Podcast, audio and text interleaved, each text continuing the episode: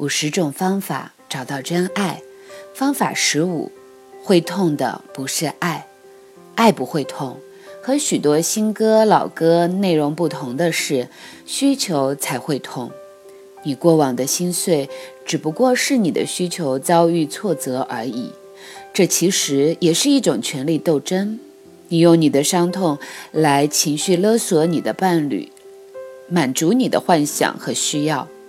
你的心碎其实是报复的表现，你的痛楚等于宣告伴侣真正糟糕的德行。当你了解了伤痛和拒绝之间的运作，你可以向成熟跨出一大步，而对于亲密关系敞开，在你找到另外一半时，成为更称职的伴侣。心痛是一种意图加错于人，你不肯接受而抗拒或拒绝某些事情。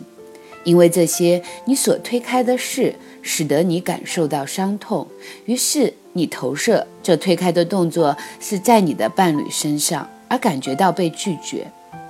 投射是一种防卫的手段，也是你把自己所作所为怪罪在别人的头上。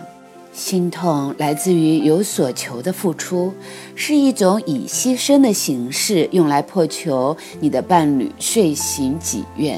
当你的伴侣不接受所求而将你推开，你表现了难过、沮丧，当然也掩盖了你原先的企图。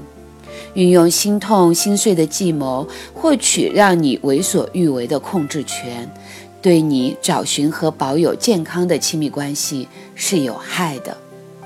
练习：假如你对过往的经验还有伤痛，觉察心痛能带给你什么样的控制权。你宁可要控制权，还是要完美伴侣？你是要让你的心痛蔓延更多的心痛和孤立，还是想要拥有一份快乐分享的亲密关系？写下来。我依旧心痛的过去式。再问自己：我借由这份伤痛在控制什么？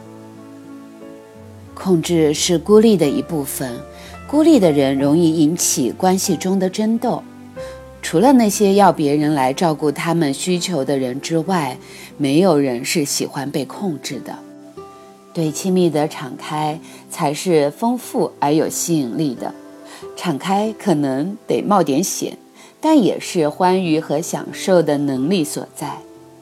你的改变就是你的疗愈。写下来。一，我真正要的是。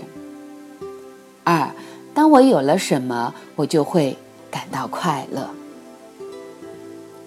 好的，亲爱的，闭上你的眼睛，去看一看，去看一看，你一直在执着什么样的一种需求，或者是情绪。而你一直以为这是因为你的伴侣没有满足你的需要，是他伤了你的心，是他让你失望了。你是否在借着这份伤痛，想要控制着什么呢？想要控制着对方来满足你的需要呢？想要控诉对方没有做好呢？该是放下的时候了。因为会痛的不是爱，如果你还在痛里，就说明你没有在真正的爱里。给你一个深深的拥抱，去选择你真正要的吧。你不是一个人，你有我陪着你。我是金颖，欢迎你和我互动，和我留言，欢迎你来听我的醒来的课程。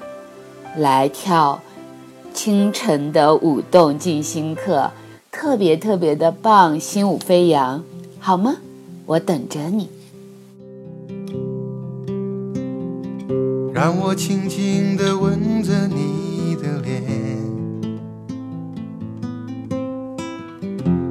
擦干你伤心的眼泪。让你知道，在孤单的时候，还有一个我陪着你。让我轻轻的对着你歌唱，